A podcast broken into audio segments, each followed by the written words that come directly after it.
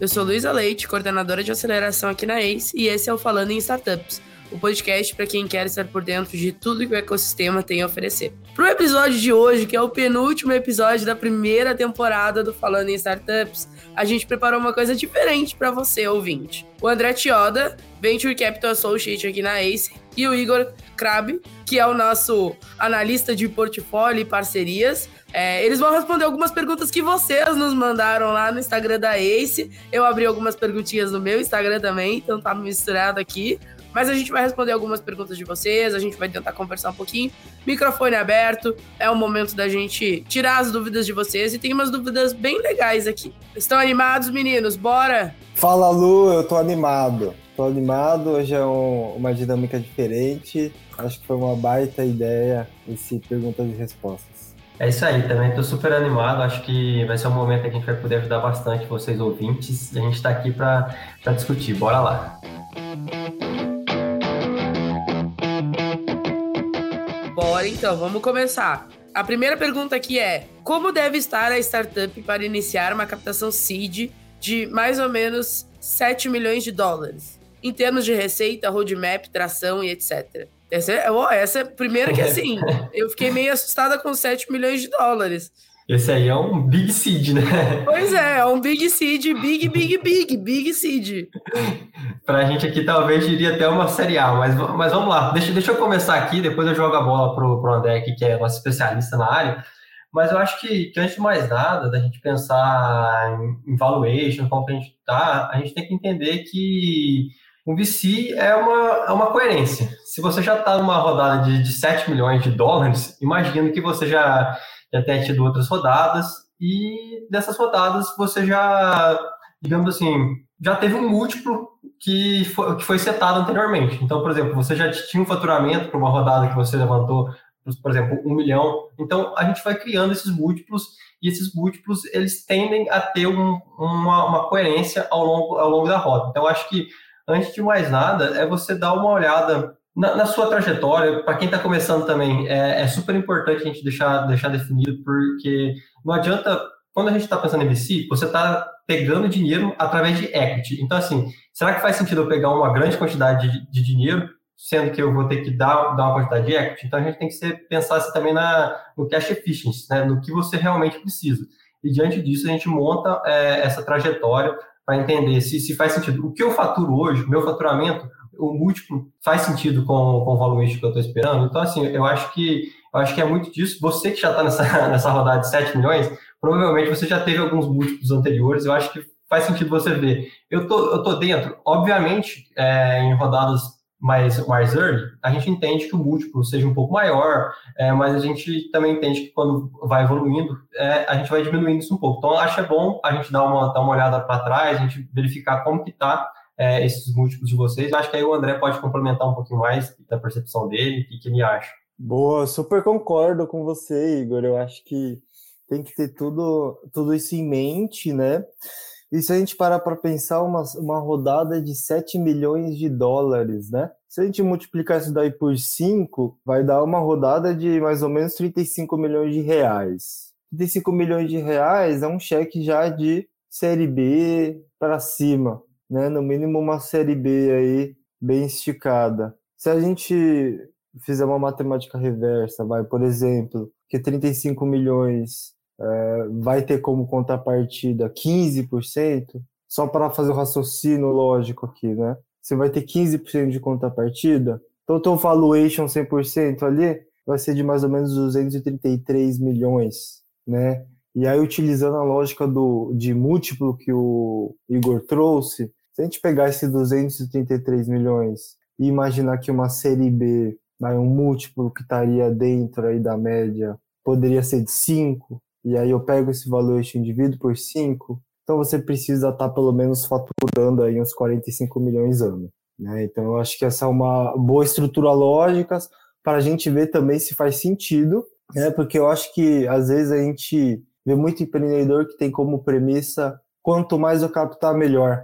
Só que não necessariamente uma premissa verdadeira, né? Porque você tem que, na verdade, estar tá captando um dinheiro que vai ser barato para você, ou seja, você vai estar tá disponibilizando o equity na quantidade certa, e ao mesmo tempo você tenha uma aplicação eficiente e eficaz desse recurso. Então, não necessariamente quanto mais dinheiro, melhor.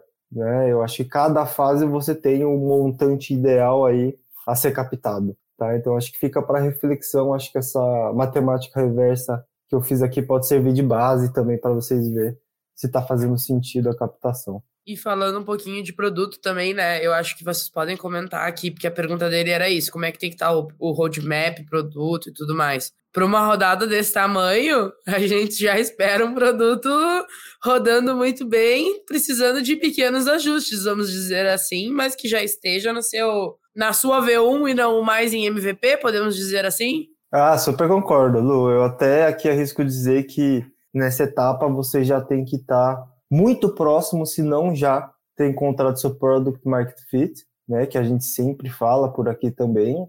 É, e aí falando da estrutura organizacional, o seu produto ele já tem que estar tá pronto e talvez já seja até um momento que uma startup está criando novas features. Então o seu produto ele já está pronto, você já vendeu ele para bastante clientes e aí agora está desenvolvendo novas features, está desenvolvendo é, novas funcionalidades mesmo que você vai conseguir é, dar um upsell ou um cross-sell em cima dessa sua base de clientes já formada. Tá? Então, acho que é mais ou menos essa o estágio do, do produto que a pessoa tem que estar também. Tem uma, uma outra pergunta aqui que é, ainda dentro dessa temática de rodadas e seed, pré-seed, Series A e afins, é Quanto devo separar de SOP, de Stock Option Plan, em uma série A? A gente gravou um episódio sobre Stock Option Plan com o Mike e o Lion lá do Silva Lopes, então o pessoal da produção vai deixar o link aqui na descrição para vocês. Mas eu acho que é legal a gente responder essa, porque é uma coisa que a gente olha muito nas nos comitês que a gente faz, né, de investimento e tudo mais. E aí tem uma outra pergunta que eu quero encaixar aqui depois que a gente responder essa.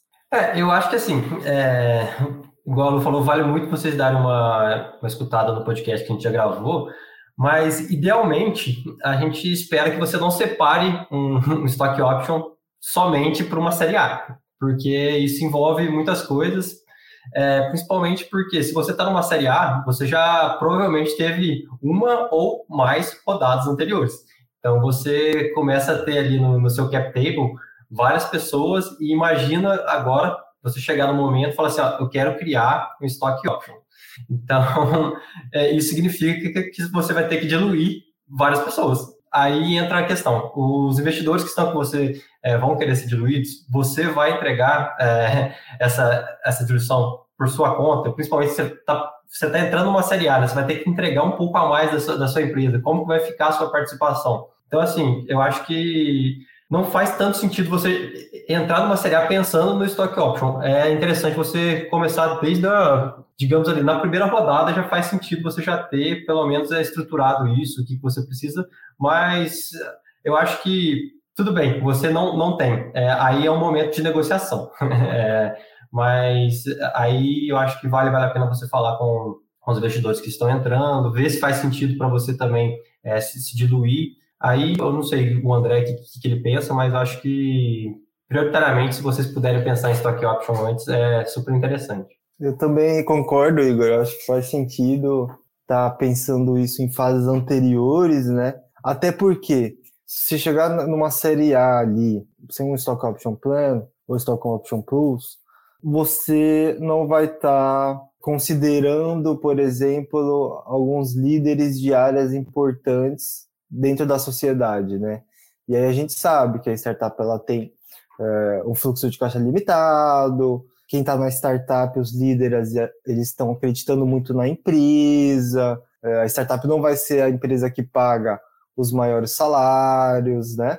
Então a gente já espera que numa série A a empresa esteja bem estruturada no que se refere às suas áreas internas. E o Stock Option Plan ele não é um meio de se estruturar bem uma área mas ele pode ser uma evidência de que você tem uh, já pessoas chaves dentro da sua empresa, né, em cada frente. E se você tem pessoas chaves já em cada frente, isso dá transparece uma maturidade é, maior do seu modelo de negócio. Né? Então eu acho que vale super a pena se pensar isso lá no early stage já. tá? Você já separar uma parte lá no early stage. Até porque sempre lembrando que o ideal é, é que os founders cheguem numa série A com no mínimo ali 60, 65% do cap table, né? E aí, como você já vai ter várias rodadas de investidores, é, se torna muito mais simples e faz muito mais sentido também.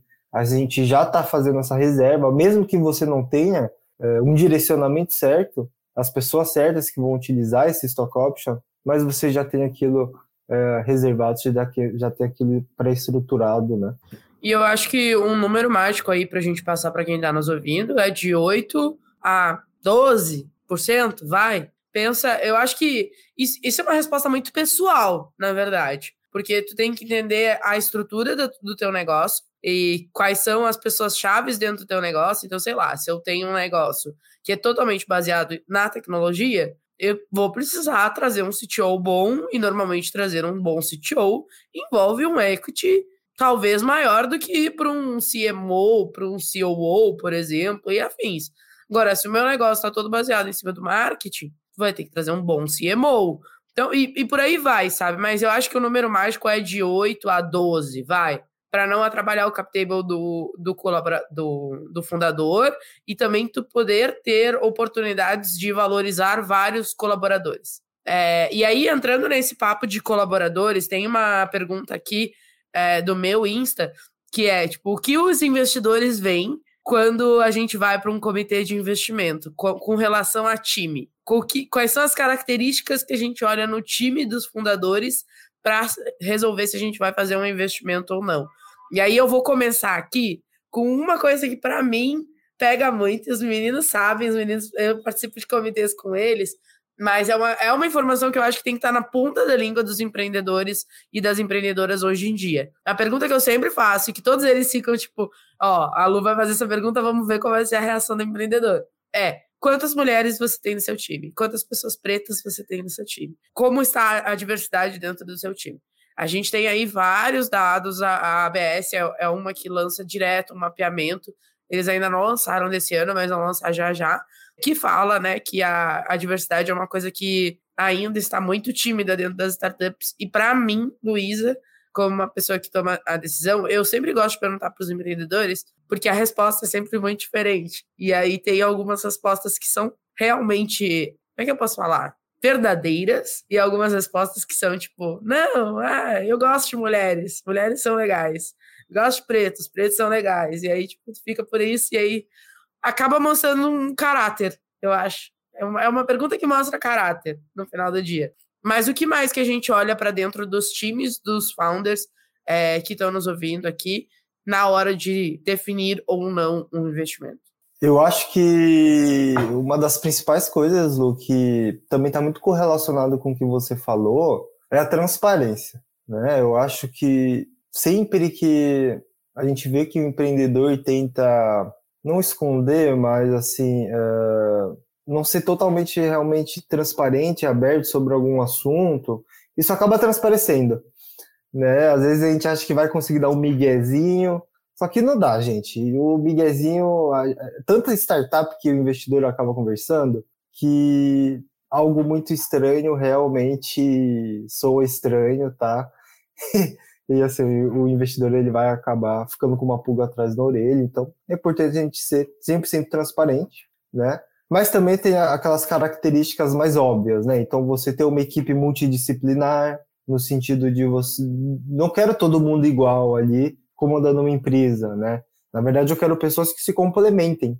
Na verdade eu quero pessoas com habilidades diferentes, né? Justamente para você também tornar o seu recurso e esse recurso é o recurso humano mais eficiente. Né? Então você está utilizando ele ao máximo, no sentido de, ah, você tem só um CEO, você tem só um CTO, você tem só um CMO. Né? E aí, seguindo essa lógica, então que você tenha a melhor pessoa e a melhor estrutura, o melhor grupo em cima disso. Né? Às vezes não adianta você ter quatro pessoas muito boas na mesma coisa.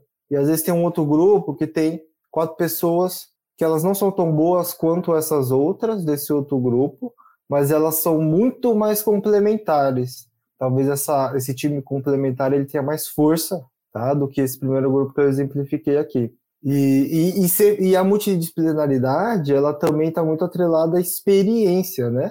Então, por exemplo, ah, um second time founder, ele tem muita relevância para o investidor, porque ele já fez, ele já tentou fazer, né, já fez ali o caminho uh, de VC, então ele conhece coisas intrínsecas ao empreendedor ali mesmo. Tá? Então, acho que essas seriam as principais características. Eh, e aí, não sei se o Igor tem algo mais a complementar, pode ficar à vontade. Eu acho que é mais é, realmente complementar o que vocês já falaram, que é, que é basicamente o, o que eu vejo mesmo. Mas assim, a gente tem que pensar que a gente está em busca de uma equipe com, é, que seja multidisciplinar, que consiga atuar é, em todas as frentes da empresa. Então, assim, às vezes a gente percebe é, durante uma apresentação, um pitch, que, por exemplo, o CEO começa a tomar atitudes que deveriam ser de um CMO, é, começa a tomar atitudes que deveriam ser de um CTO. Então, a gente começa a ver dentro da, do próprio time algum, alguns entraves assim que ligam para a gente assim um, um, yellow flag, né? Fala assim, será que realmente tem é, independência entre, entre as áreas? Será que realmente é, o, o CTO consegue exercer a função dele na, na startup? Então acho que muito tá, tá voltado em cima disso. Às vezes a gente vê, já percebe de cara é, no próprio cap table. Chega lá o CEO com 80% o, e o CTO ali com, com 5%, aí você já começa a falar assim, tem, tem alguma coisa que, que não, não tá muito padrão. Será que é, as funções estão sendo bem definidas? Então, eu acho que isso é muito importante para você que está escutando a gente, quando você vai apresentar um pitch, tiver você, mais algum é, level aí da, da sua startup, é, tentem é, distribuir é, as atividades. É, tem perguntas que são inerentes a uma pessoa, é, deixa ela focar, porque a gente percebe quando é, começam a enrolar, vê um CEO que quer passar por cima começa a enrolar sobre a, a questão de produto. Então, acho que isso é, bem, é bem é um clássico assim também que a gente, que a gente percebe na, nas conversas. E uma outra dica é entrar com mentalidade de vendas, né? Então, você ali fazendo um pitch para o investidor, é, tudo bem, você está ali dando a oportunidade, às vezes, do investidor é, rentabilizar mais o seu capital, mas você não está fazendo um favor. É, na verdade, a premissa é que você está ali vendendo, né? Você está vendendo um sonho para o investidor, está vendendo uma oportunidade de investimento. Então, é, entrar com essa mentalidade e fazer um pitch também para investidor mas no estilo de convencimento, né? Por isso que eu quero dizer com vendas, também é super importante. Né? Então você está super preparado, a gente consegue ter uma ideia, identificar às vezes quando um empreendedor ele está é, fazendo um pitch pela primeira vez, ou ele não está preparado, ou os founders não se conversaram antes, porque a gente vai jogando algumas perguntas e aí já vi casos de um founder achar uma coisa e o outro founder pensar outra coisa. Né? E aí chega lá na hora, é, meio que fica naquela assim, e aí eles jogam lá alguma resposta para tentar é, só matar a pergunta, mas na verdade é uma resposta só de um e não de todos. Né? Então essa reflexão do big picture também é super válida antes de se fazer um pitch, antes de entrar numa conversa com o investidor. Esse alinhamento de expectativas entre os founders mesmo, né? Eu já vi também de, tipo, entrar para reunião e um dos founders tá super animado, querendo investimento, e outro não. É bem isso mesmo, Lu. Às vezes um cara tá super animadão e o outro tá tipo, puta, mas eu não queria vender a minha empresa. Então fica claro isso aí pra gente também, né? E aí, esse alinhamento de sócios, eu acho que é uma. Esse é o principal, a principal aprendizado que, o, que um founder tem que ter, uma founder tem que ter, porque isso, se tu erra no começo, e eu tava conversando com o Pedro Carneiro sobre isso, assim, né? Normalmente existem pequenos sinais com relação à parte societária, digamos assim, sabe? Pequenos sinais que já te mostram que tu vai ter um problema no futuro, talvez se teu sócio não queira vender e tu queira vender e tudo mais, assim. Então são, são coisas que tem que cuidar mesmo, assim, e são coisas que transparecem muito pra gente. Com certeza, com certeza, assim. Tanto nessa questão de, por exemplo, de diversidade que eu comentei, quanto nisso de alinhamento de expectativas do negócio mesmo, assim, transparece quando os sócios não estão alinhados. Eu acho que esse é, talvez esse seja o motivo de porque muitos investimentos não vão para frente. Eu acho que sim, a gente poderia começar a levantar esse dado, eu acho, Yoda, a gente divulgar. Porque o investimento não foi para frente. Sócios desalinhados. Eu acho que seria uma grande porcentagem. Eu também acho, eu também acho. Eu acho que grande parte dos motivos que uma startup não dá errada parte daí. Né? Às vezes esse não vai ser o problema final. Isso vai gerar alguns problemas, né? operacionais ou estratégicos. Mas acho que esse alinhamento é super importante. Né? Então, principalmente assim, em casos de empreendedores de startup de primeira viagem. Né? Às vezes tem um, um founder que ele tem essa mentalidade de vou criar a minha empresa, daqui 10, 15, 20 anos vou vender, ou melhor ainda, né?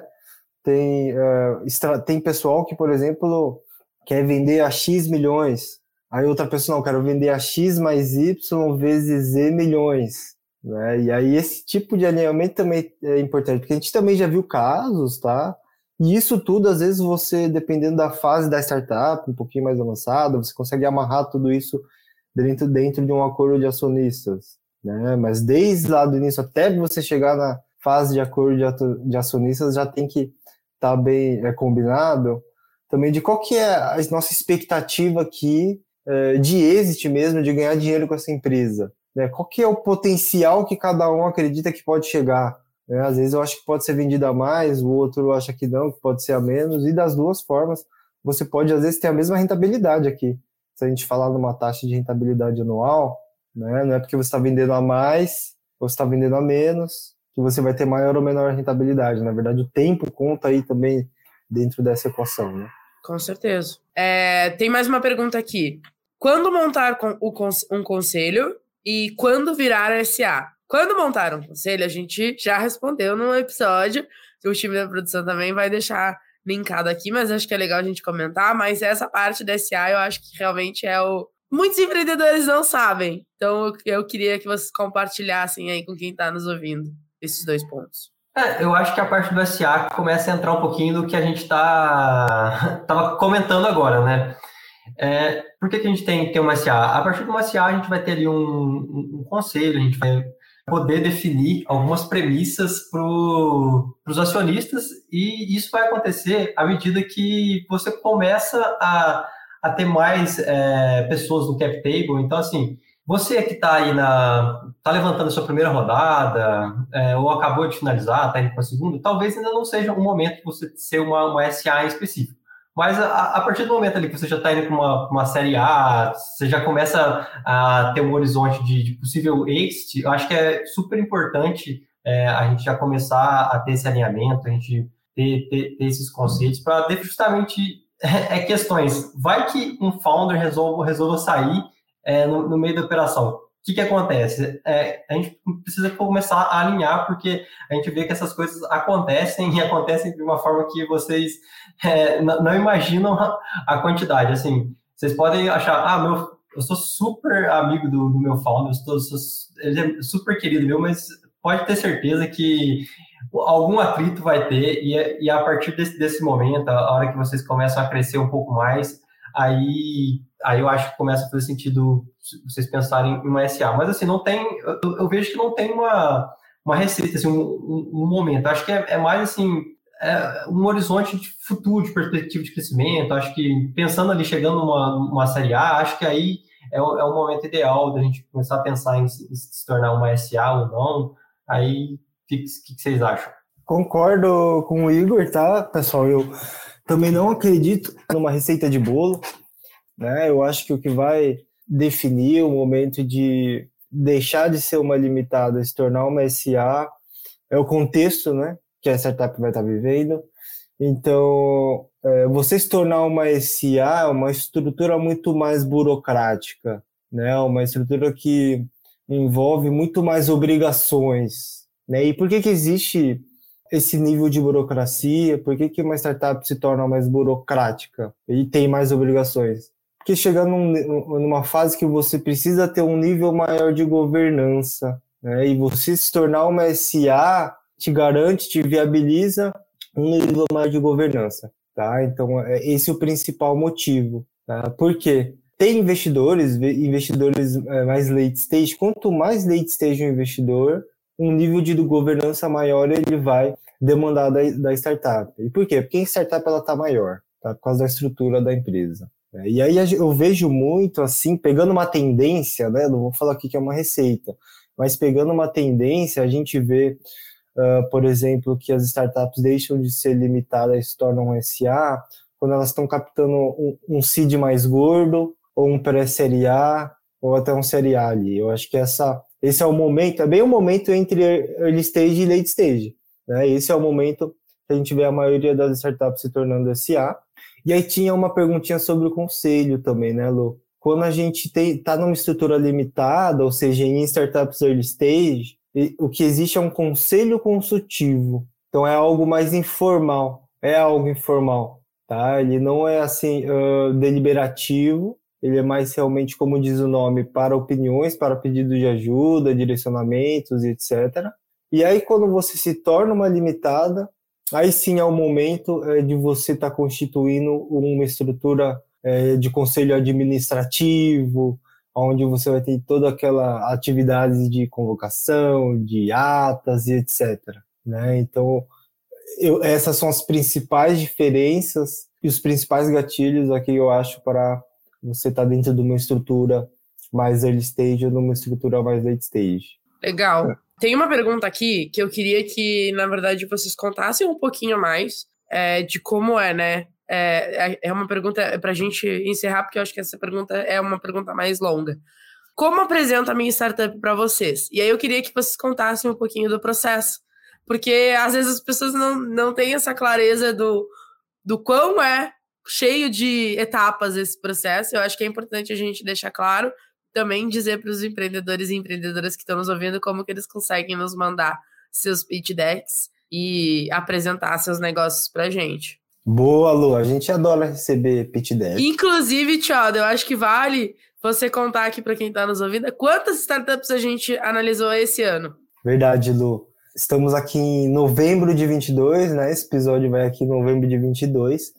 Até hoje, então, a gente analisou mais de 1.600 startups. Tá, pessoal? Só esse ano, acumulado aqui de 2022, a equipe de Venture Capital da ACE já analisou mais de 1.600 startups. Tá? E a gente investiu, no final das contas, em 0,8% dessas 1.600 startups. Então, assim, a nossa análise aqui, ela tende a ter um tempo menor do que a média de mercado. Tá? A gente consegue fazer uma análise aqui e definir investimentos em aproximadamente 30 dias, é, mas a gente é muito rigoroso. Né? A gente é, olha muito a fundo, a gente tem as nossas teses de investimentos bem definidas que é o que direciona o nosso olhar, o que direciona a nossa mira do nosso cheque. Mas você que quer é, apresentar a sua startup para ACE, é muito simples. Tá? A gente não tem um processo centralizado, do tipo só recebemos pelo site, mas a gente tem alguns canais. E os principais canais são receber pelo site ali, tem o formulário que vocês devem preencher, e já no momento do formulário, pessoal, dá para ver o, o nível de esforço do cara, tá? Então, sempre que vocês forem preencher um formulário de uma gestora de venture capital, de um fundo de venture capital, preencham ele completo. Né? Se dediquem ali a preencher ele. Às vezes a gente recebe é, formulário que só tem o um nome e o pitch deck. Pô, vamos preencher o formulário completamente, é super é, válido. Eu, eu acho que só complementando aqui, é, uhum. o, o, André, essa, essa questão, é, tem um episódio de pitch deck aqui também no, no Falando Startup, acho que é super importante vocês verem, mas eu acho que é a questão do, do conteúdo às vezes vocês mandam para a gente uns pitch decks que seriam mais uma apresentação. A gente não tem é, condição de, de, fazer uma avaliação mais, mais completa. Então seria um pitch de apresentação. Aqui eu acho que é o momento de vocês mandarem realmente algo muito bem explicado, mas de uma forma bem sucinta. Então, é, vale o esforço de vocês tentarem transformar é, a startup de vocês em palavras mais simples possível, mas que consigam descrever. E uma dica super importante também, eu acho, é, é que às vezes o pessoal começa a mandar é, pitch inglês, faz um negócio todo trabalhado e, e, e acaba que prejudica, prejudica bastante a apresentação. Então, assim, eu acho que uma dica é o mais simples possível que vocês conseguirem, mas com o maior número de, de, de, informações. Eu acho que isso vai ajuda vocês a, a ganharem uma celeridade aí na, na, nas definições, tanto da gente quanto dos outros VCs. Acho que isso é um ponto fundamental para vocês. E se você não manja inglês, manda em português, gente. Manda em português. Porque assim, um erro de português a gente deixa. Mas um erro de inglês, porra, tu já teve todo o trabalho de mandar o pitch em inglês e vem com um erro. Gente, ah. É verdade, né? A gente tem mais tolerância a erro em inglês do que em português, né? E, pessoal, assim, também é, totalmente de acordo com o que eles falaram aqui. A grande diferença é que se você está mandando para um venture capital brasileiro, por exemplo, não vai impressionar mais porque está em inglês, tá? Uma falácia isso daí, ah, só porque está em inglês, ou porque parece ser meio gringo, ou porque está atuando lá fora, não. Na verdade, não. É, mas voltando, né? Então a gente tem esses canais, né? Tem o site, você pode mandar para o meu LinkedIn, você pode mandar para o LinkedIn da Lu, você pode uh, mandar para o LinkedIn do Igor, a gente recebe por meio de todos esses canais. E aí a gente pega todos esses uh, pitch decks e primeiro a gente faz uma análise, uh, uma, uma, análise preliminar de enquadramento dentro da tese, né? Então por isso que o, que o Igor falou é super importante. Você ter um pitch deck é, conciso e com informações relevantes ali. Não precisa, nesse momento, ser muito detalhado. Que nesse momento precisa é, é você conseguir explicar a sua startup como um todo, o que ela faz, o seu modelo de negócio, os seus diferenciais.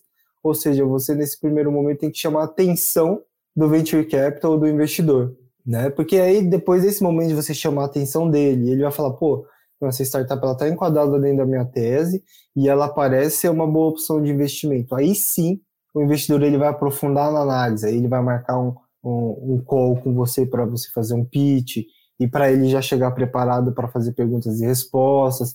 E ao longo do processo você vai detalhando a empresa. Então, no primeiro momento, é isso, né? É um, é um pitch deck ali de até 15 páginas. E aí, ao longo do processo, você vai entrando mais dentro da estrutura da startup e detalhando mais a operação. É, então a gente tem esse primeiro momento né, de análise inicial, a gente faz aqui nossos momentos deliberativos, a gente tem dois momentos coletivos deliberativos, um que é no momento de vou aprofundar a análise nessa startup ou não, e um lá no final, que é de vou investir ou não, tá? E aí esse tempo aqui na ACE leva aproximadamente aí os 30, 35 dias, e é super importante também o empreendedor conhecer o processo que ele está participando, né? Então você chega a perguntar, é, tá, qual é o próximo passo? Qual é o prazo desse próximo passo? Até para que uh, o empreendedor ele não uh, fique muito ansioso, né? De às vezes, ah, me enviei meu pitch deck hoje, amanhã eu quero um feedback. Talvez não funcione assim o processo, né? Às vezes é, é, é não é que ele não está olhando, mas o tempo de processo dele não é de um dia para o outro né? Ou, por exemplo, ah, você manda é, um, um pitch deck e depois vai fazer um follow-up só daqui dois meses. É já um tempo muito longo para você deixar de, de falar com o investidor, tá? Mas, em geral, é mais ou menos assim que funciona, tá? É algo bem tranquilo, não tem muito segredo, e se achar que tem algum segredo, é só perguntar, tá, pessoal? Eu acho que perguntar é, é, é super positivo você, o empreendedor fazer pergunta para o investidor também, né? Às vezes a gente acha que é muito ao contrário, o investidor só fazendo pergunta para nós empreendedores, só que também durante o processo tem esse momento uh, do empreendedor tá também analisando o investidor, né? Porque a gente espera também, como uma boa prática, já teve episódio aqui sobre isso, de como preparar uma rodada, né? E lá na preparação da sua rodada, você também já tem que estar minimamente conhecendo seu investidor, porque a gente espera que você tenha feito um bom levantamento de mercado e uma boa priorização de quem são uh, os seus investidores ideais para aquele momento. Tem um negócio, né, André, que é uma grande falácia de que as, pessoas não respondem empreendedores no LinkedIn. Pelo menos eu vou falar por nós, tá? A gente responde. Tem gente que não responde, tem gente que não responde realmente, tá? Se vocês mandarem e-mail e mandarem em LinkedIn e não sei o que, tem gente que não vai responder. Mas a gente sempre responde. Esses dias um empreendedor me mandou mensagem, ele me respondeu, eu respondi ele com tudo que ele tinha que me mandar e tal, e meu e-mail e tudo mais mandei meu WhatsApp para ele, e aí ele me mandou assim: Nossa, eu nem acredito que você me respondeu. Eu disse, gente, mas como assim? Esse é traumatizado, hein? Esse é, é traumatizado. Não, mas o mínimo que a gente pode fazer é responder vocês, porque no final do dia, E a gente fala muito isso aqui entre o time, né? Tipo, pensem que o Tioda é quem lidera todo esse time de VC, né, de Venture Capital aqui, e o Igor é a pessoa que olha para os parceiros que a gente vai trazer para os nossos empreendedores e para os nossos, nossos empreendedores que já estão no portfólio, né, empreendedores que já foram investidos por nós. No final do dia, a gente é movido para ajudar vocês e para estar em contato com vocês. Se não existirem empreendedores, não existem André, não existe Igor e não existe Lu dentro da Ace. Ah, Para mim, a lógica é essa, e a gente conversa muito sobre isso aqui. Mas eu acho que tem que perder esse medo de botar a cara tapa e mandar mensagem, né? O Pedro, ele fala bastante, né? O Pedro Carneiro fala bastante que as pessoas, tipo, sei lá, pensa num cara grande, assim, numa, numa mulher grande, sei lá. Vou, vou dar um exemplo aqui da Ana Fontes. A Ana Fontes, para quem não conhece, é conselheira, ela criou a Rede Mulher Empreendedora e tal. E aí, tipo, todo mundo pensa ali, pô, não, mas eu não vou mandar mensagem para Ana Fontes, porque mil pessoas devem mandar mensagem para Ana Fontes toda semana e não sei o quê. E, na verdade, as pessoas não mandam mensagem. Vocês têm que mandar porque as pessoas não mandam. E por isso que as pessoas respondem e mandam mensagem, porque nem 1% das pessoas que dizem que vão mandar mensagem mandam de fato. Então, percam esse medo de falar com a galera de VC, porque eles são todos bem legais, eu convivo com eles, eu faço reuniões aqui com diárias com o time de VC do Tioda e eu posso dizer que são todos bem legais, eles não mordem. É isso aí, Lu. Só não vale mandar pergunta do tipo, qual que é o site da Ace? aí não vale, né? Mas é, pra gente, é, cara, a gente é super tranquilo aqui, a gente gosta de ajudar, mesmo que a gente não estiver investindo, a gente gosta de ajudar, tá? Então, às vezes chegam umas startups super nichadas aqui, e como a gente tem um bom relacionamento com o ecossistema, às vezes a gente consegue direcionar uh, para um fundo, uh, para um investidor parceiro, que ele está olhando justamente aquela tese nichada.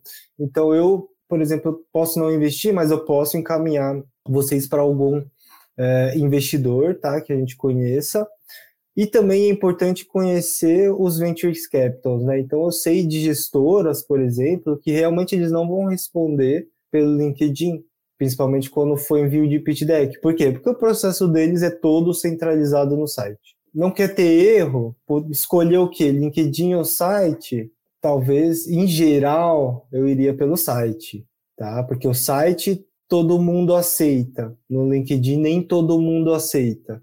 Né? Então, talvez seja mais garantido ir pelo site se você não conhece tão bem o investidor ou o, venture capital ali que você está querendo fazer uh, a conexão. Né? É, e assim, falando um pouquinho da, da parte de parcerias e dando um pequeno spoiler para o ano que vem, nossa realidade é realmente estar tá, tá sempre apoiando aí os empreendedores e para o ano que vem a gente deve começar a ter uma cadência de, de eventos presenciais, eh, online, onde a gente vai colocar, a gente vai estar tá ali ao vivo com vocês, vocês vão poder conversar, a gente vai poder ter essa troca. Então, assim, é, já fiquem antenados né, no Falando em Startups, nas nossas redes sociais, que 2023 vai prometer. A gente está tá fechando aí com, com, vários parceiros estratégicos, a gente vai trazer vários conteúdos para vocês, vai ser um momento aí que a gente vai poder fazer conexões, é, vocês vão poder se apresentar para a gente, a gente vai poder ter essa, esse momento de troca, né? Às vezes pode ser que não seja o momento da gente investir em vocês ainda, mas a gente quer quer estar tá, tá junto com vocês, a gente quer estar tá com vocês no ecossistema, talvez a gente possa fazer essa conexão. É, então, então, assim, podem, podem esperar aí que 2023 a gente vai, vai, estar, vai estar bem próximo. A gente vai continuar com esses canais de, é, no, no, nosso, no nosso site, né, para vocês continuarem mandando, mas a gente também vai, vai estar mais próximo de, de vocês para a gente ter essa, essas conversas, que acho que facilita bastante também para vocês é, a comunicação. Muito bem lembrado, Igor, realmente. É isso, chegamos ao fim do penúltimo episódio do Falando em Startups da primeira temporada. Muito obrigado, André. Muito obrigado, Igor. Foi um episódio bem gostoso, assim, porque é, é, é muito legal isso, né? Da gente caracterizar em pessoas, de fato, que estão nos ouvindo ali e no, a gente acompanhando na academia, acompanhando no trânsito, acompanhando no lavar a louça, porque eu já sei que tem alguns empreendedores que nos ouvem lavando a louça. Então é muito legal conseguir materializar isso tudo com dúvidas de vocês. Então, muito obrigado. E muito obrigado aos ouvintes que mandaram as dúvidas também. Valeu, Lu. Acho que cada dia já me sinto em casa aqui no Falando em Startups, ainda mais do lado uh, de pessoas que eu convivo diariamente aqui, que nem a Lu Leite, o Igor. São pessoas super 10 aqui, considero gosto muito deles, assim, no pessoal também, a gente se dá super bem. E gostei muito do tema de hoje também, viu, Lu? Acho que a gente devia fazer mais disso, de perguntas e respostas. Foi um bate-papo bem tranquilo, bem gostoso de se fazer. E, e, eu acho que as perguntas são, foram super válidas, né? Foram perguntas boas. Fica a dica aí para os próximos, né? E é o penúltimo falando em startups do ano. Exatamente. Olha só que honra. A gente é... vai encerrar na próxima semana com o último episódio. Vem aí. Coisa boa. Mas a gente volta em 2023, a gente promete. Com certeza. É prazer imenso sempre estar aqui com, com vocês. Acho que, igual o André falou, o tema de hoje é, é super, super importante, porque assim, vocês é, escutando a gente, vocês acabam estando próximo da gente, mas a gente fica um pouco distante de vocês. Então, trazer trazer o que vocês querem também, que, o que vocês estão pensando, acho que é, que é super válido, que aí a gente consegue criar aqui conteúdo realmente é, focado para vocês, a gente vai criando essa, essa intimidade, a gente vai, vai criando essa, essa conversa. E, assim, se vocês já tiverem dúvidas, já vão mandando para a gente, passem um feedback nos nossos LinkedIns, nas nossas redes aí, que a gente já vai preparando o próximo aí, com certeza, e estou à disposição aqui para a gente conversar de novo, tá? Muito bem! E se você gostou desse episódio, segue o podcast, segue Falando Startups na plataforma que você está ouvindo e não esquece de avaliar ele com cinco estrelas. É super importante pra gente. A gente está chegando ao fim da nossa primeira temporada. Agora a gente vai lançar somente o último episódio da primeira temporada. Mas a gente está preparando coisas bem legais para 2023. Então manda esse episódio ou qualquer outro episódio pro seu amigo para ele também ficar sabendo, para sua amiga, para ela também ficar sabendo sobre o Falando Startups e sobre os conteúdos que a gente tem gerado por aqui. Muito obrigado, até o próximo episódio e tchau!